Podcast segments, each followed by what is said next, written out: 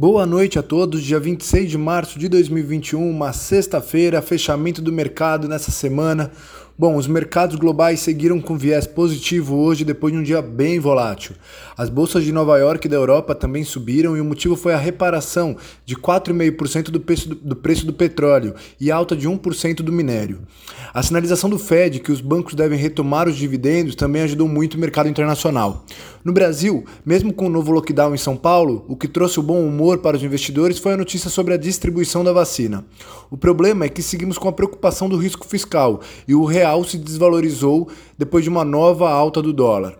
O setor de mineração e de siderurgia foram os destaques das ações. Bom, a ação da Vale subiu 3,3%. Semana que vem saberemos o IGPM de março e os índices do CAGED sobre a criação do emprego do mês de fevereiro. O IBOV teve alta de 0,91%, indo a 114.780,62 pontos. O dólar foi para 5,74 com alta de 1,25 e o euro foi para 6,77 após alta de 1,53. A poupança hoje rende 1,92 ao ano e o DI hoje rende 2,65 ao ano. Desejo a todos um bom final de semana. Contem comigo. Forte abraço.